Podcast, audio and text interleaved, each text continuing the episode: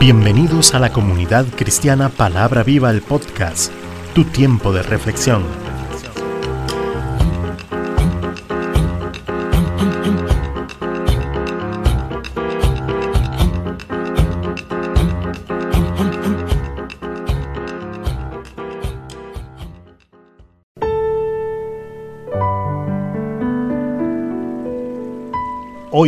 Con José Alberto Delgado.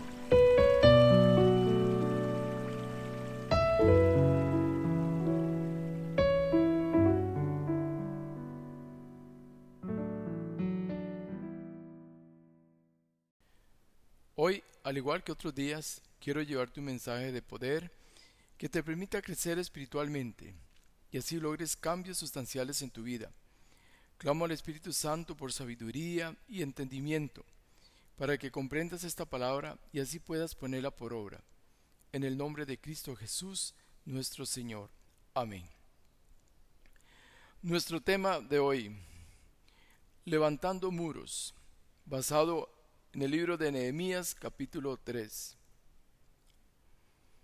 Tanto en la antigüedad como en la actualidad se oye hablar de muros. Este concepto tan antiguo parece no perder credibilidad aún en estos tiempos por ejemplo, los países han levantado muros como el famoso muro de Berlín en Alemania, la muralla china y actualmente el controversial muro entre la frontera de Estados Unidos y México, y muchos otros más, siempre con el mismo fin, de que otros no puedan entrar y sentir protección. Según el diccionario encontramos la definición de muro, construcciones de albañilería que pueden servir de barrera, delimitar un terreno o formar un cercado. Siempre que el hombre ha construido casas y ciudades, ha levantado muros de muy diversos materiales, diseños y propósitos. El tamaño y la consistencia de un edificio depende en buena medida de la construcción y los materiales utilizados en los muros físicos. En tiempos antiguos, el temor hizo que las personas levantaran muros protectores alrededor de las ciudades grandes, con el fin de evitar las invasiones enemigas Primera Reyes 4:13 e Isaías 25:12. En caso de ataque, los habitantes de pueblos pequeños de los alrededores también se refugiaban dentro de las ciudades amuralladas. Número 21-25. En las escrituras también se mencionan los muros en sentido figurado, como representación de protección y seguridad que podemos obtener a través de personas como en caso descrito en 1 Samuel 25:16 o como símbolo de separación desde el punto de vista cultural, racista y religioso, como lo vemos en Efesios 2.14. Por naturaleza todo ser vivo busca estar en un lugar que le ofrezca protección. Ahora, ¿cuánto más a un hijo de Dios? Por lo cual no debemos estar nunca sin protección, sino vivir siempre bajo la cobertura del Altísimo. Como hijos de Dios siempre vamos a tener que enfrentar batallas, donde Satanás va a querer sacar ventaja con el propósito de enfriarnos espiritualmente. Y para poder contrarrestar la obra del enemigo, una de las formas más eficaces es levantar muros espirituales y mantenerlos sin grietas ni portillos. En el capítulo 2 del 1 al 18 del libro de Nehemías encontramos al profeta animando al pueblo a levantar sus muros que estaban derribados por sus enemigos. Nehemías hace un recorrido detallado de toda aquella ciudad, guiado por el Espíritu de Dios, y lo único que encuentra es ruina. En el versículo 13, parte B, dice, y observé los muros de Jerusalén que estaban derribados y sus puertas que estaban consumidas por el fuego. El cuadro que nos presenta el profeta es de desolación y ruina, y esta realidad, en lugar de desanimarlo, como nos, como nos pasaría a muchos, se convierte en gran motivación y lo primero que hace es analizar la condición de ruina de aquel lugar y luego anima a aquella ciudad a levantar sus muros y sus puertas. En el verso 17 leemos, A, en la parte A, dice, le dije pues, vosotros veis el mal en que estamos, que Jerusalén está desierta y sus puertas consumidas por el fuego. La condición de un hijo de Dios que ha descuidado su vida espiritual es la misma que nos presenta el profeta en este versículo, desierta y sus puertas consumidas por el fuego. Bajo esta condición, debemos entender que el único que está sacando ventaja en nuestras vidas es Satanás, por lo cual no podemos seguir viviendo de esta manera. Debemos cambiar nuestra actitud delante de Dios. En la parte B del verso 17, Nehemías hace una exhortación al pueblo y les dice, venid y edifiquemos el muro de Jerusalén y no estemos más en oprobio, es decir, en vergüenza. Cuando estamos desprotegidos de la cobertura de Dios, lo único que podemos esperar es ser avergonzados por nuestros enemigos. Y el profeta insta a cambiar de actitud y a empezar a vivir una vida bajo la cobertura del Altísimo. Como cristianos estamos llamados a vigilar la condición en que se encuentran los muros que nos rodean con el propósito de que no tengan fisuras o grietas que les vayan a debilitar, dando lugar a que el enemigo saque ventaja de nosotros. Por lo cual, en el verso 18, el profeta declara al pueblo todo lo que Dios había hecho por él y las palabras que el rey le había dicho. Y la respuesta del pueblo en la parte B del versículo fue, y dijeron, levantémonos y edifiquemos. Así esforzaron sus manos para bien. Esta frase de levantémonos y edifiquemos es lo que hoy y siempre debe estar haciendo el pueblo de Dios. Y esto únicamente se logra bajo una actitud de humildad y sinceridad delante de Dios, con la confianza que Dios siempre nos proveerá y prosperará para hacerlo. La prosperidad del cristiano está basada no en los bienes materiales, sino en la bendición espiritual, como lo dice el apóstol Pablo en Efesios 1.3. Bendito sea el Dios y Padre nuestro Señor Jesucristo, que nos bendijo con toda bendición espiritual en los lugares celestiales en Cristo. La palabra de Dios nos enseña que es Dios mismo quien construye los muros que nos protege. El profeta Isaías nos dice, Isaías 26.1, En aquel día cantarán este cántico en tierra de Judá. Fuerte ciudad tenemos, salvación puso Dios por muros y antemuros. Hemos visto que todas las ciudades solo construían muros, pero en este versículo encontramos la palabra antemuro, lo cual significa que cuando nos encontramos bajo la obediencia de Dios, Él no solo nos pone un muro, sino también un antemuro. Es decir, nos da una doble cobertura, una seguridad sobrenatural que debemos de cuidar que no sea parte de nosotros. La obediencia, la oración, el escudriñar de la escritura y el guardar nuestro testimonio son los materiales del cristiano para mantener en perfecto estado esos antemuros y muros que Dios ha provisto para nosotros. El amor de Dios por su iglesia nunca dejará de ser. Vemos en el libro de Isaías cómo Dios muestra su gran interés por ella expresándole su protección. Isaías 49, 16.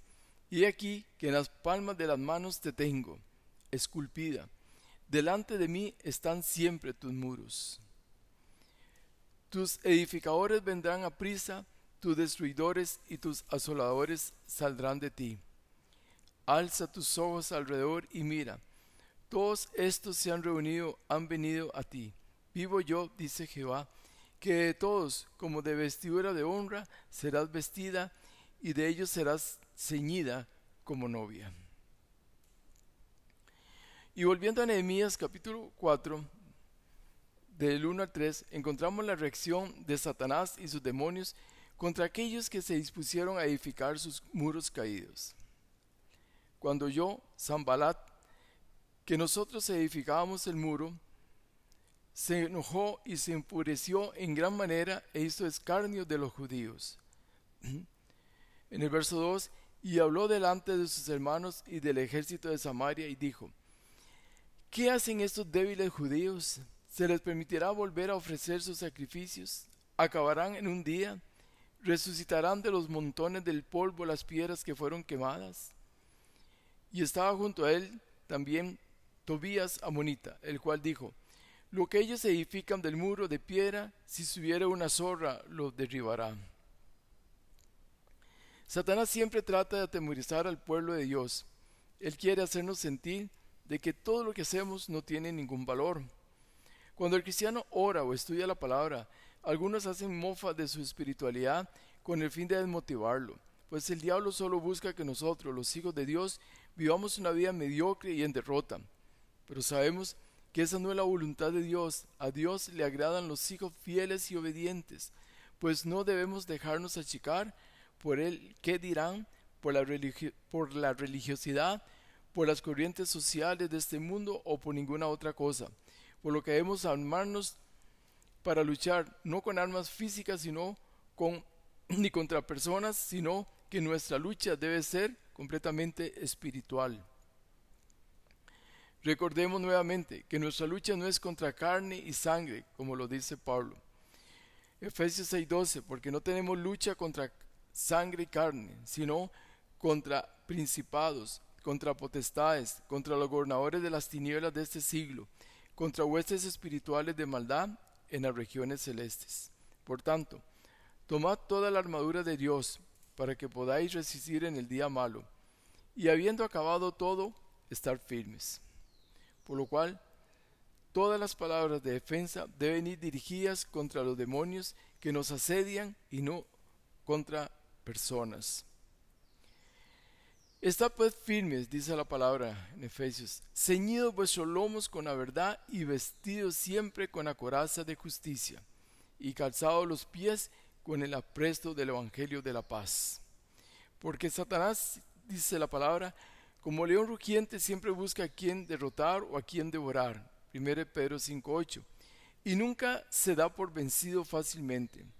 Y esto lo vemos en Nehemías capítulo 4, verso 7 pero cuando Zambalat, Tobías, los árabes, los de Amón y los de Adob se enteraron de que la reparación del muro de Jerusalén seguía adelante y que ya se estaban cerrando las partes caídas, se enojaron muchísimo. Vemos aquí que ya no era solo Zambalat, sino que vienen acompañados con sus cómplices, Tobías, los árabes, y los de Amón y los de Asdob. Pero esto tampoco debe atemorizarte pues tenemos un arma poderosísima contra el enemigo, la palabra, y no importa cuántos sean. ¿Qué hizo aquel pueblo contra el enemigo? Orar, un arma muy eficaz, que es capaz de derrotar cualquier enemigo que se levante contra nosotros. Entonces tenemos la palabra y tenemos también la oración. Un cristiano que ora mantiene sus muros levantados y ningún enemigo podrá contra él, porque además Dice Nehemías capítulo 4, verso 29, en la parte B, nuestro Dios peleará por nosotros. Nunca estamos solos en nuestras batallas. También vemos esta palabra en Éxodo 14, 14. Jehová peleará por vosotros y vosotros estaréis tranquilos. Qué palabra más poderosa. Nunca vamos a estar solos. Dios siempre estará con nosotros y peleando por nosotros. Hermanos, la vida del cristiano está hecha de aflicciones, luchas y batallas, pero mientras sigamos siendo fieles al Altísimo, no tenemos que temer, pues Cristo dijo en Mateo 28, 20b, y aquí yo estoy con vosotros todos los días hasta el fin del mundo. Amén. Qué gran promesa, ¿no?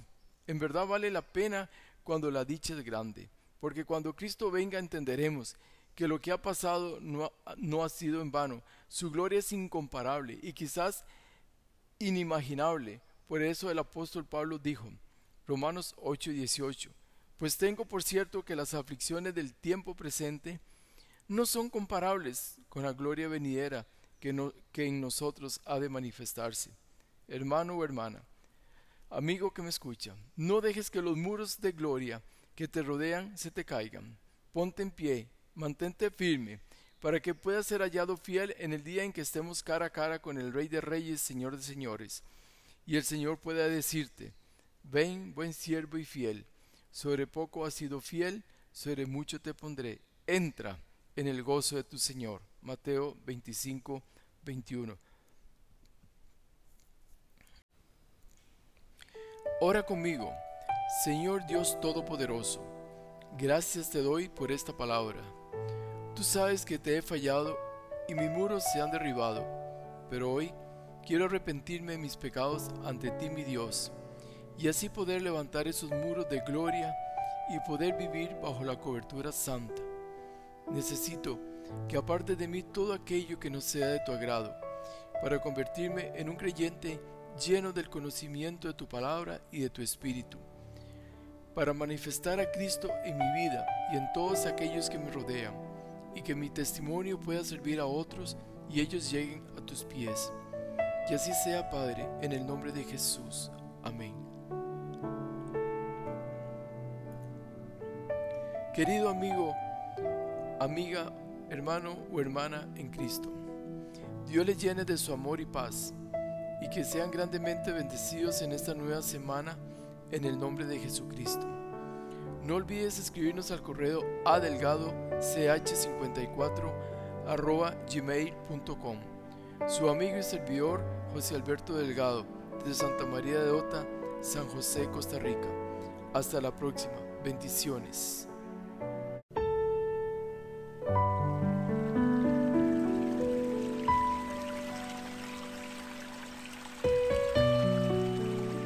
Gracias por escuchar este episodio. Si te ha gustado no olvides compartirlo y valorarnos en nuestro correo electrónico adelgado ch54 gmail.com. Bendiciones.